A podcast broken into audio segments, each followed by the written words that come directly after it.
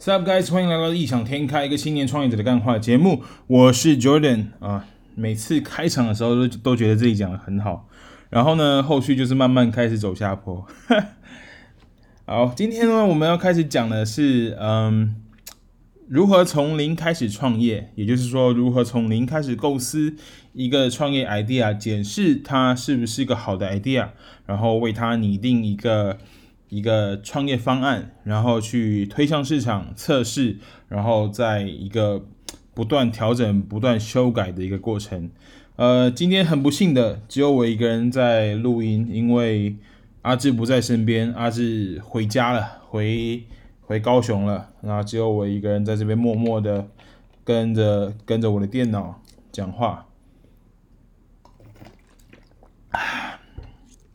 好。呃，今天这集的 idea 呢，是由有一个嗯粉丝吗？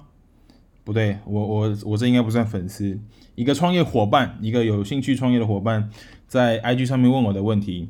啊、他问的是说，呃，想问我有关于呃交通，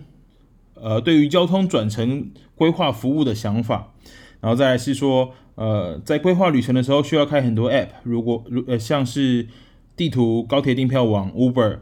那这样的痛点是否能够成为一个创业项目？呃，我觉得他的问题蛮有趣的，所以我想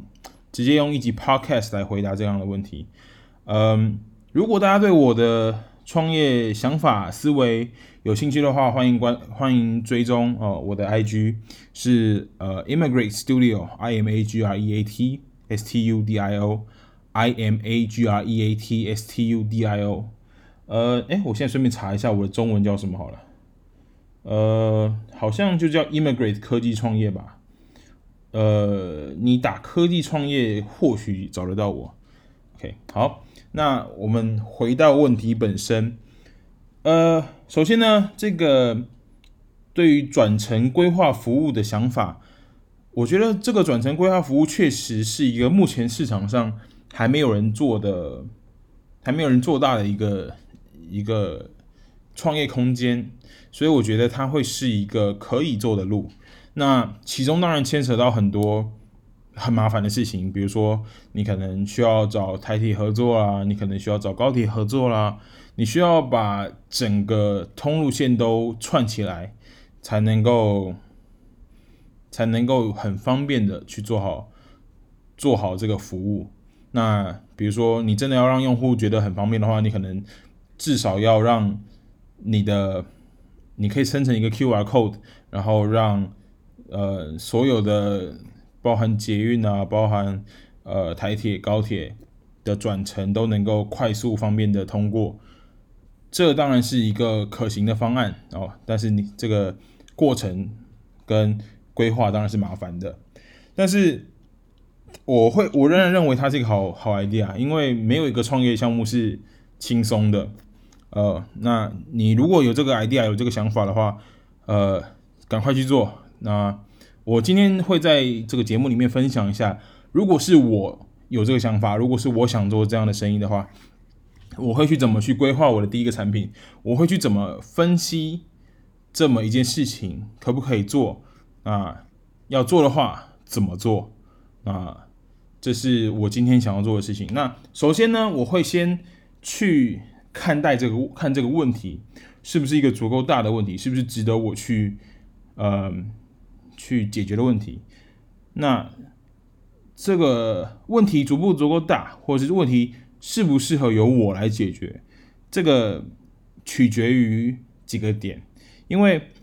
呃有时候问题足够大，但它不适合我来解决。像什么呢？像是 SpaceX 这种计划，我要上火星。这个就不是我这个我这个等级的创业者该去思考的点，即便它可能是个问题，可能未来比如说大饥荒啊，然后大家发生战争啦，或是地球资源不够啦，大家去火星啊，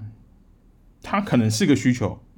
但那肯定不是我这个级别的创业者该有的的需求，那是 Elon Musk 他的级别该去想的事情，他可能是比尔盖茨可以去想的事情，那肯定不是我该解决的问题。所以，嗯，即便问题够大，你也要去看你吃不吃得住。那另外，我当然不会去看一个利润空间太小的一个一个项创业项目嘛。所以这个问题呢，什么叫做利润空间太小的创业项目？如果说，呃，讲个极端一点的好了，假如说，呃，我发明，我我发明一个新的回纹针好了，哦。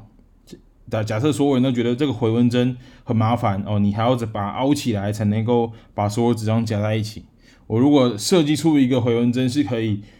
就是不用凹来凹去，然后就可以直接把把这些呃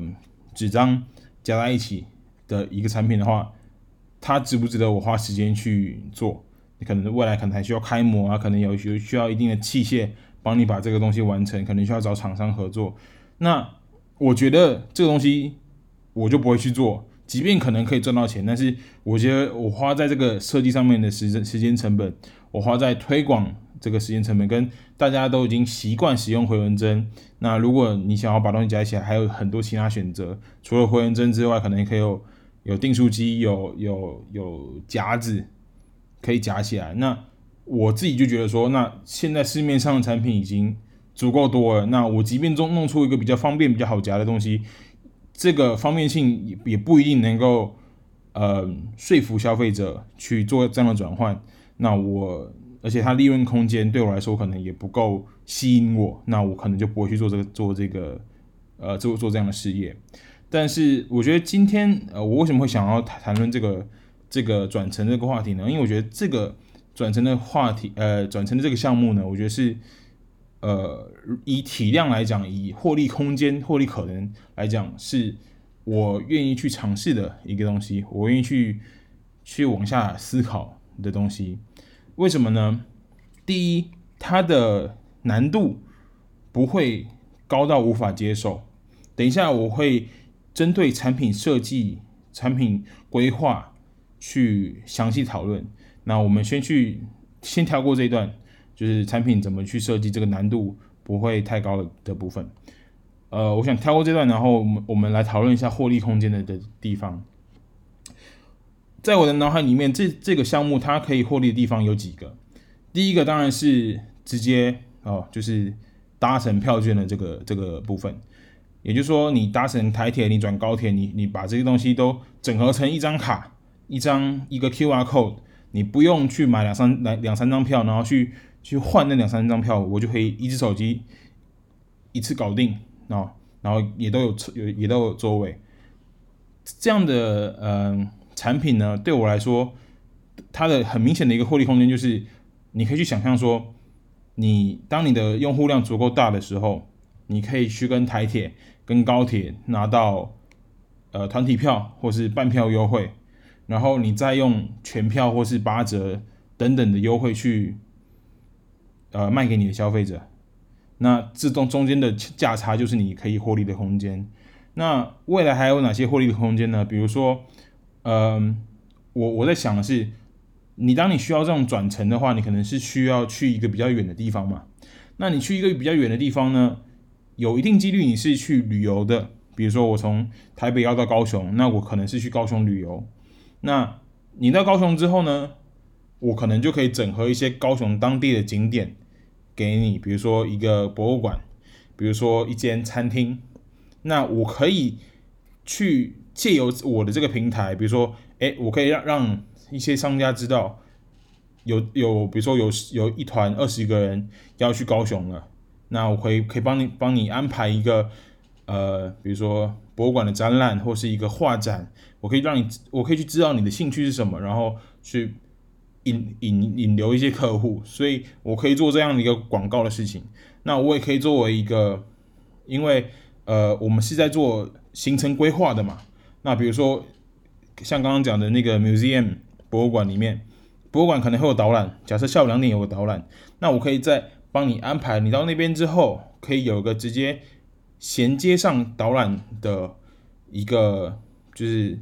通路票券，然后。我可以在博物馆这边再多一层获利，去展开一系列相关有关旅游、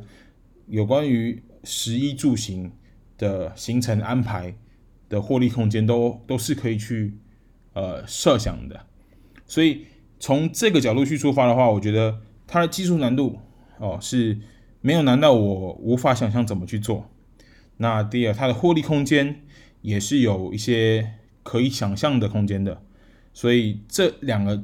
两个点来看，我觉得这是一个好的好的创业项目，至少它会适合我这个 level 的创业者。OK，那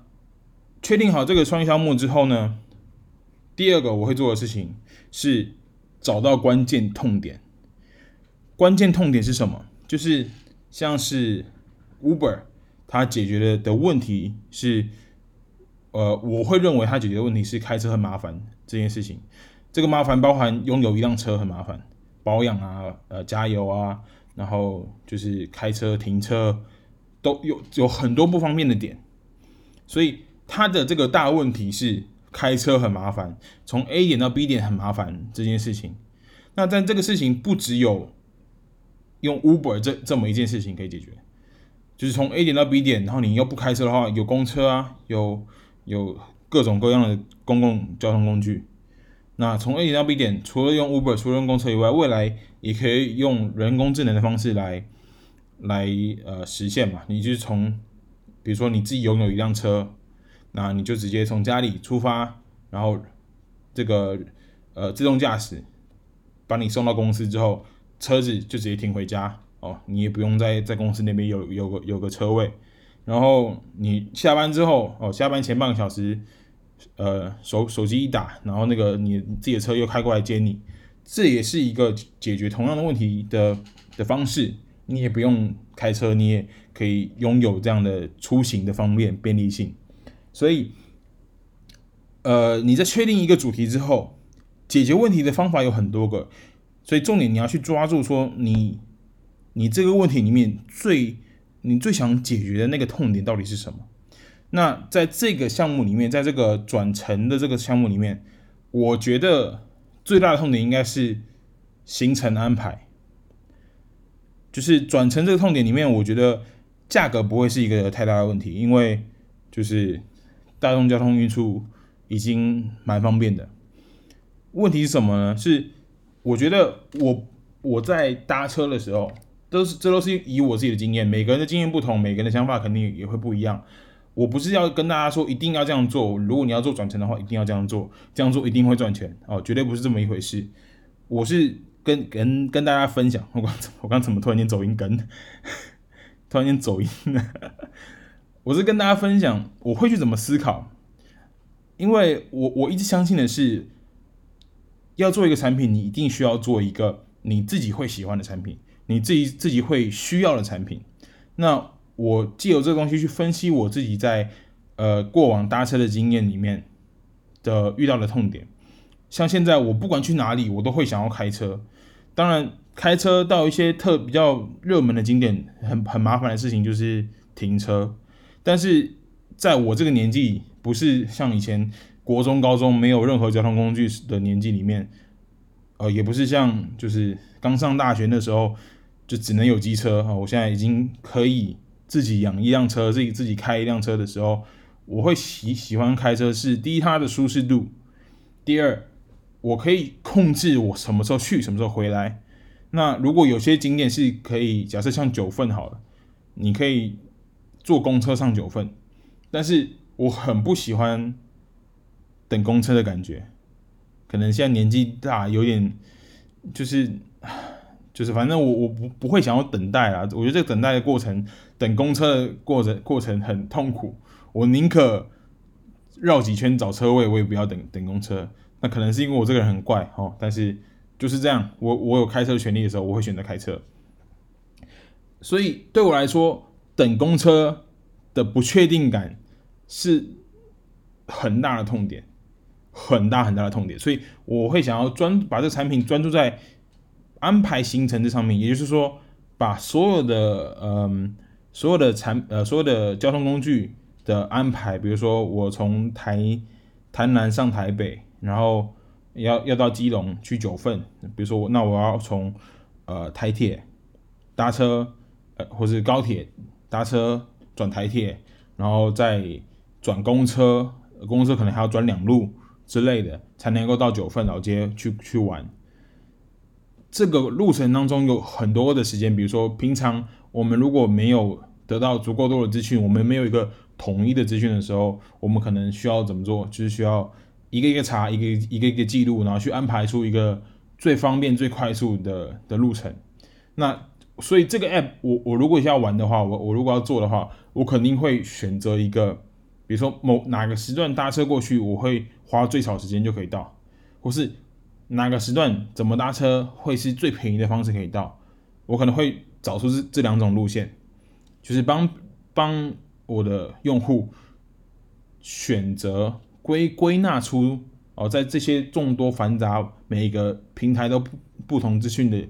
的呃资讯库里面去抓到一条它能够最方便到达从 A 点到 B 点的时程跟路程，这是我会做的事情，我会想要解决的问题，所以就是帮他安排好这些时间。那这当中你当然要细讲的话，还有很多眉眉角角，像是呃比如说火车延误啦，然后公车延误啦，这些都是很常发生的。那我要怎么去用演算法？我要去怎么用程式的方式去做最快速的呃新的行程安排跟调跟调度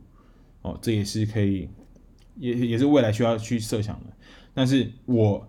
会选择的痛点就是怎么样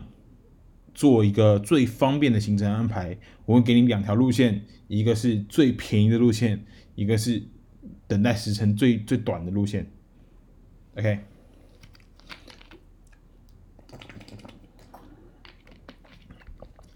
抱歉啊，我没有想要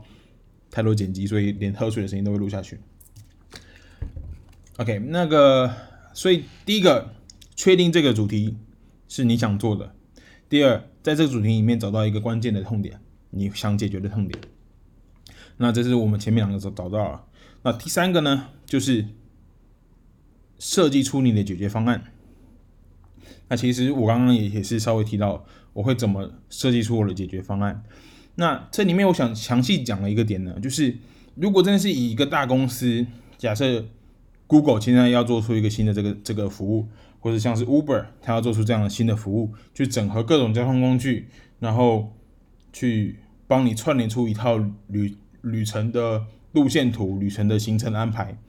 他们这两家公司要做的话，他们肯定是需要推出一个完整的产品，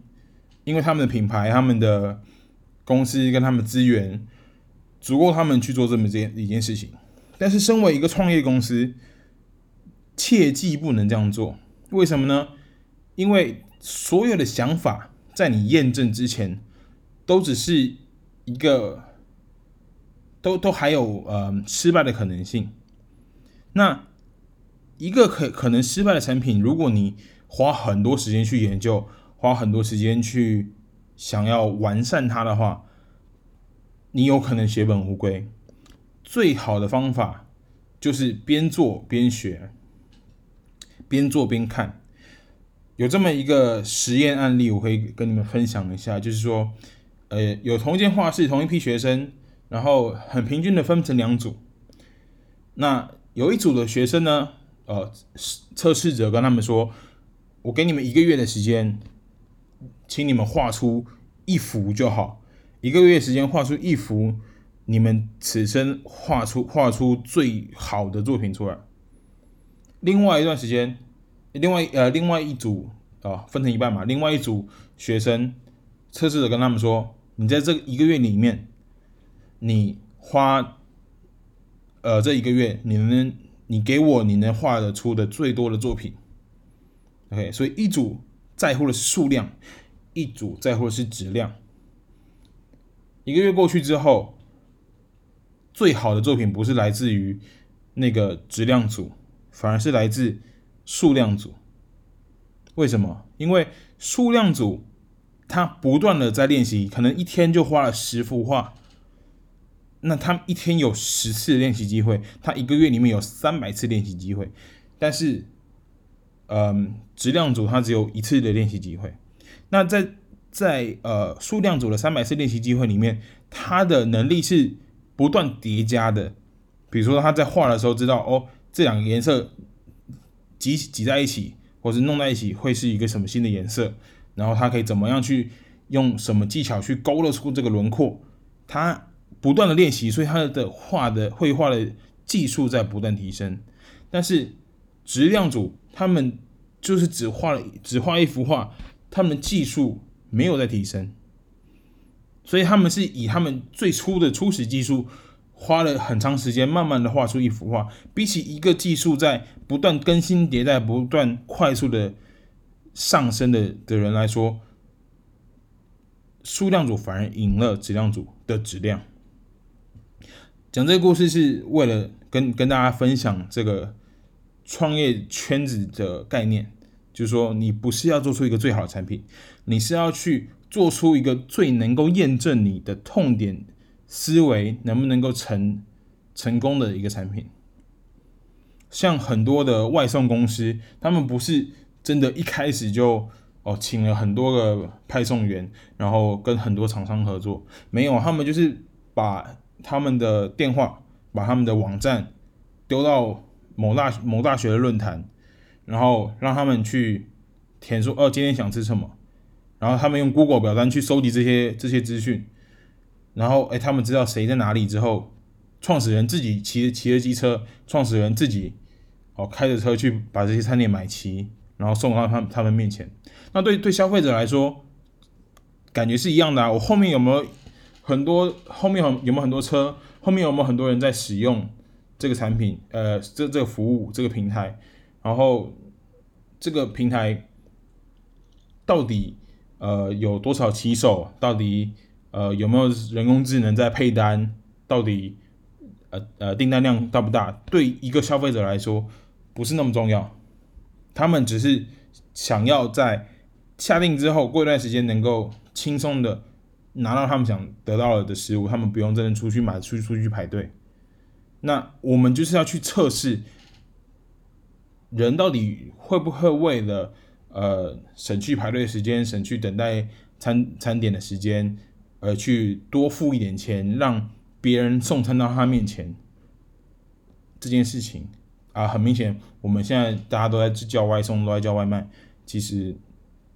这个 idea 已经被验证是可行的了。但是在一开始有这个概念的时候，大家都是这么做的，都是没有人是真的去请了三千个骑手，然后一次下广告给所有人做，因为他们不知道这个这个外送的生意做不做得起来。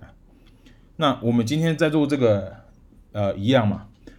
我们当我我们这个 app 里面，只要有人输入了哦，我要从，呃，从台南的台南的成功大学，我要到阳明山上去。那中间这个路程怎么安排？我我只需要在这个 app app 里面简单的给你一个，呃，起起始地，一个目的地。我们后面我们可以。就是创始人在后面自己运算嘛，自己去去用 Google Map 也好，用各个订单也好，去把每个价格串起来，然后给他一个统一的报价，然后再分别去帮他买买票，然后再分别把这个票的 QR code 给给他之类的。就是我们只需要去验证说这个想法，我我为了这个痛点提出了一个解决方法，在一个 App 里面，这解决方法就是在一一个 App 里面帮你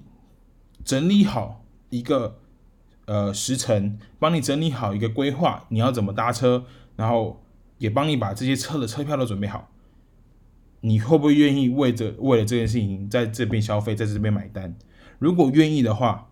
就代表我们的商业模式成功，我们可以去拓展更多可能性，包含真的把 App 写出来，然后真的用人工智能，真的用演算法去算出各个东西。所以一开始的时候，我肯定会。比如说花一两周的时候，一一两周的时间，把我的 App 简简易版的 App 上架。哦，很多人会会想说，哦，我的产品出来就要开个发布会，就要就要惊动世界，没有这回事。我当初也是这么想的，但是老实说，我当初在那么想的时候，我除了苹果的发布会以外，我什么，我连 Samsung 的发布会都没在看。那我怎么可能去奢求说所有人都会看我的发布会？所以。不要想说，我一开始出来就一定要是最好的产品。苹果第一代 iPhone 的时候，你现在回去看那个第一代 iPhone，你真的不怎么样。苹果疯狂起飞的时候是苹果四 iPhone 四、iPhone 五、iPhone 六那段时间才是疯狂起飞的时候。所以你不要想着你第一发就要中，你第一发你需要去测试你的想法，大家是不是可以接受？像是 iPhone 第一个出的时候，彩色的呃几乎都是荧幕的这个触控荧幕，然后在触控荧幕上面打字，这些东西是不是别人可以接受的？如果是的话，我们再继续往下去探讨，继续往下去延伸。但是如果你一意孤行的去把把这这个技术，往里面深究的话，那可得不偿失嘛。Apple 也不是没有失败过，你看他们他们后面把三那个 3D Touch，就是那个压感的屏幕取消掉了嘛，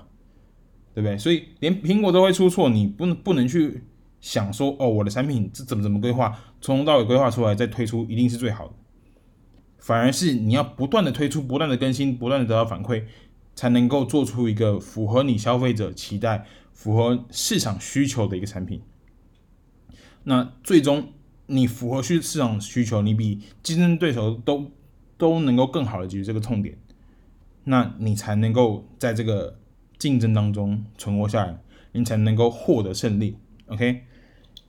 所以第一个步骤确定这个主题，第二个步骤找到痛点，第三个就是找到一个简单的解决方式。哦。重点就在这个简单的，你能够在一个礼拜之内推出来，就不要在三，不要在两个礼拜内推出来。你个你能够花三天推出来，就不要花一个礼拜，尽可能的把你的服务尽早的推出来给那些最需要的人。OK，你不要想着先，比如说，你不要想着把这个转成的服务去推给推给一个阿嬷，他可能连手机都不用，他他都是去柜台。缴费然后买票的人，那你当然你不要去推给他嘛。OK，即便你看 iPhone 到现在可能很很多阿嬷都人手一只 iPhone，但 iPhone 一开始推的时候也不是推给阿嬷，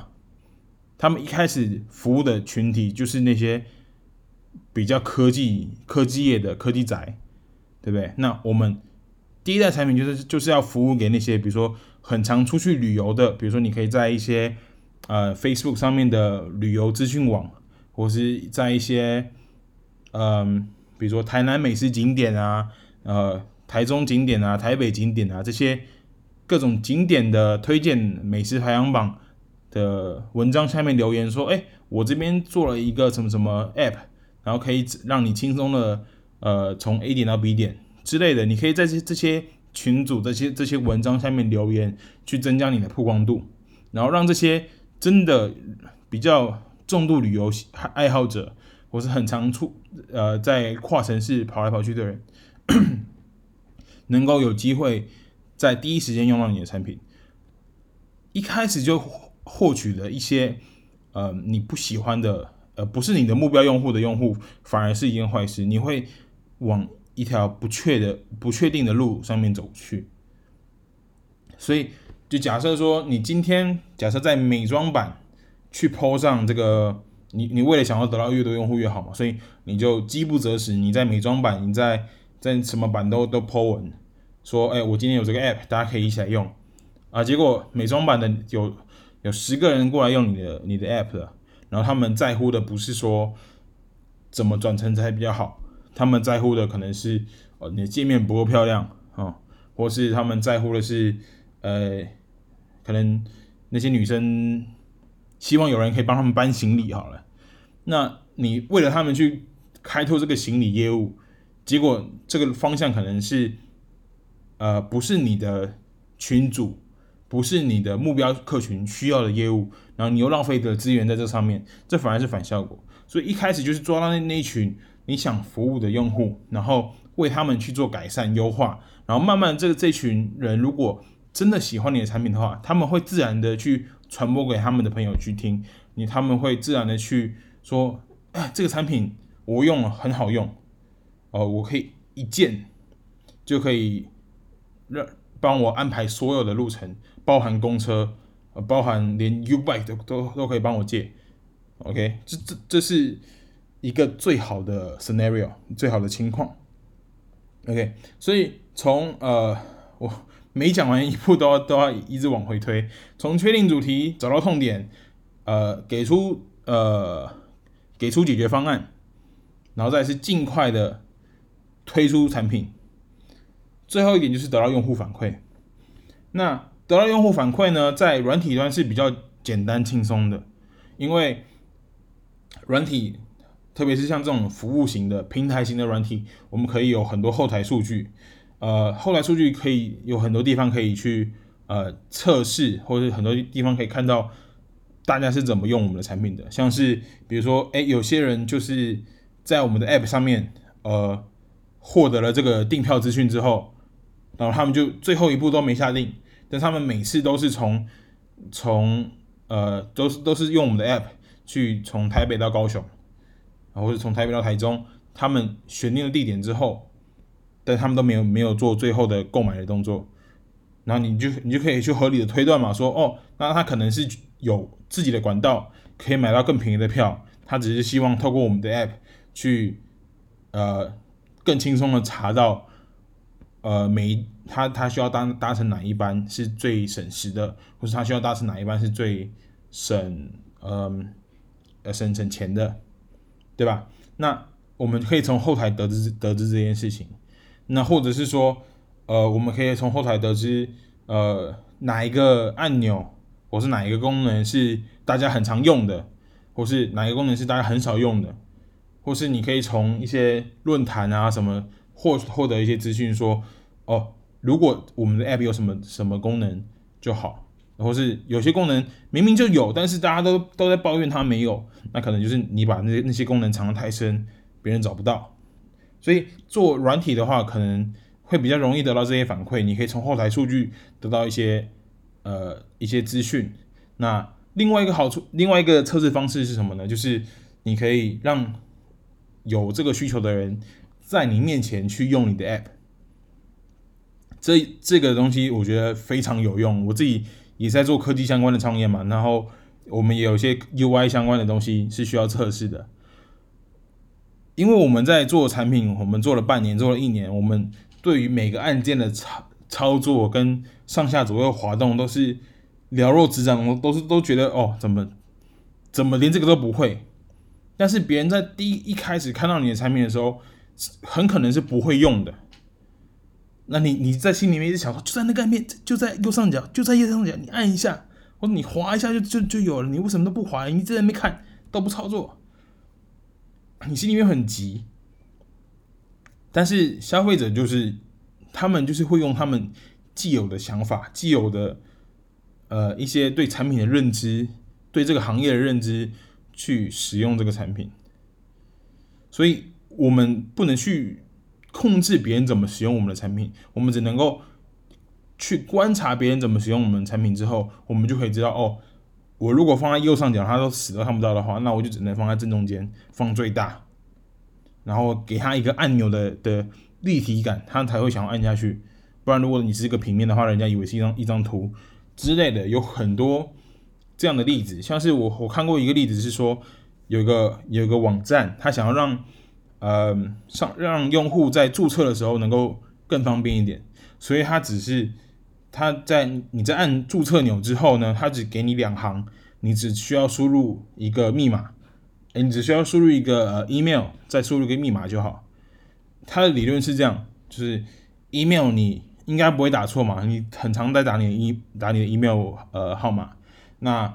你的密码通常也是不会打错的，所以。没有必要再输入第二次密码，就他觉得这样很麻烦。那所以他想要帮这些人，呃，减轻麻烦啊。如果真的万一你的密码打错了或是忘记了，你可以用 email 再重新，呃，去申请一组新的密码，然后你就去可以去更改密密码嘛。所以他觉得，诶，这个理理论很好嘛，那大家都觉得很棒，所有的工程师都觉得这是一个很好的方法。但是产品做出来之后，然后他去找人帮忙测试这个功能，发现每一个测试者都找不到注册钮在哪里，但其实他们都已经按上去了，因为但是他们看到两行，一行账号，一行密码的时候，他们就会自动以为那是登录按钮，但是他们找不到注册按钮。他们说：“哎，注册在哪里？注册在哪里？”他说：“不就在你面前吗？你都已经点开了。他就说：“哦，我以为是那个，我以为是呃登录按钮，没想到这是注册。哦，明明大字上面写的是注册，但是他以为是登录。为什么？因为用户习惯就觉得说，当你只有两行的时候，那就是账号跟密码。那他不会觉得那是一个注册的地方。注册至少还会确认密码，还会需要一些你的生辰八字之类的东西，对吧？所以他们因为这样的关系，所以后面他们他们把注册。”的地方又改改成一个就是原本的方式了，所以有时候你的创新你觉得很棒很有逻辑，怎么讲都是对的，但是其实用户用起来不习惯，反而是一个很很烂的设计。设计好的东西就是你不用教别人，别人都会用，至少我是这么认为的啦。OK，所以你要去。用各种方式得到用户反馈，你去观察用户怎么使用你的产品，观察用户怎么去，嗯、就是对你的产品有任何 complain 或怎么样，你去顺从他们的意，顺从他们的想法去做更改，而不是哦，你就你就教他说，你这个就是按钮啊，这就是那个按钮啊。与其一个一个去教，不如去想怎么让用户能够更轻松自然的去做到他们想做的功能，他们想做的事情。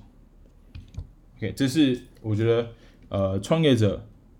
该去做的事情。创业者不要把麻烦留给呃用户，创业者应该把麻烦都整理在这边，然后让用户可以用一个按键，用一个最懒、最愚蠢的方式解决他们想解决的问题。OK，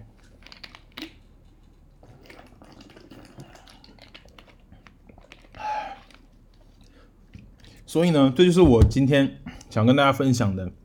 创业的五大步骤吧。确认主题之后，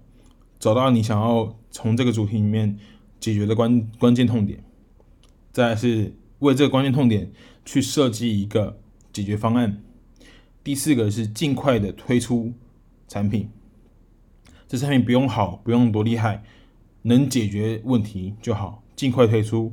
第五个是认真的去得到反馈，然后周而复始。得到反馈之后，再提出一个新的方案，再慢慢的不断的解决，不断完善，然后终最终希望能够滚出一个哦可以盈利的模式，可以呃成功的创业项目，这是呃所有的创业者都想达成的事情。OK，呃，我觉得今天的节目到这边差不多了啊，我觉得讲的还算。清楚吧？如果有什么任何意见的话，意见或建议的话，都请呃可以跟我说，然后在我的 Instagram 上面跟我说。我的 Instagram 上面是 i m i m a g r e a t S T U D I O 哦，Immigrate studio i m a g r e a t s t u d i o。如果有任何想法或建议的话，欢迎跟我讲。如果纯粹只是想骂我的口才很烂，或是想啊、批评我怎么把这么简单的东西讲得那么复杂的话，都可以过来跟我分享一下你对我这个 podcast 节目有什么想法。我是很乐意听，很乐意就是得到用户反馈，然后再不断的修正的。然后我觉得这件事情是很有趣的，所以我想做做这样的实验，看能不能够慢慢的把我的 podcast 节目呃弄好。OK，那呃，喜欢我的这个节目的话，欢迎在你的平台上面订订阅一下我的这个 Podcast。你将未来我发一个新的 episode 的话，你都可以听得到。那今天就这样啦，拜拜。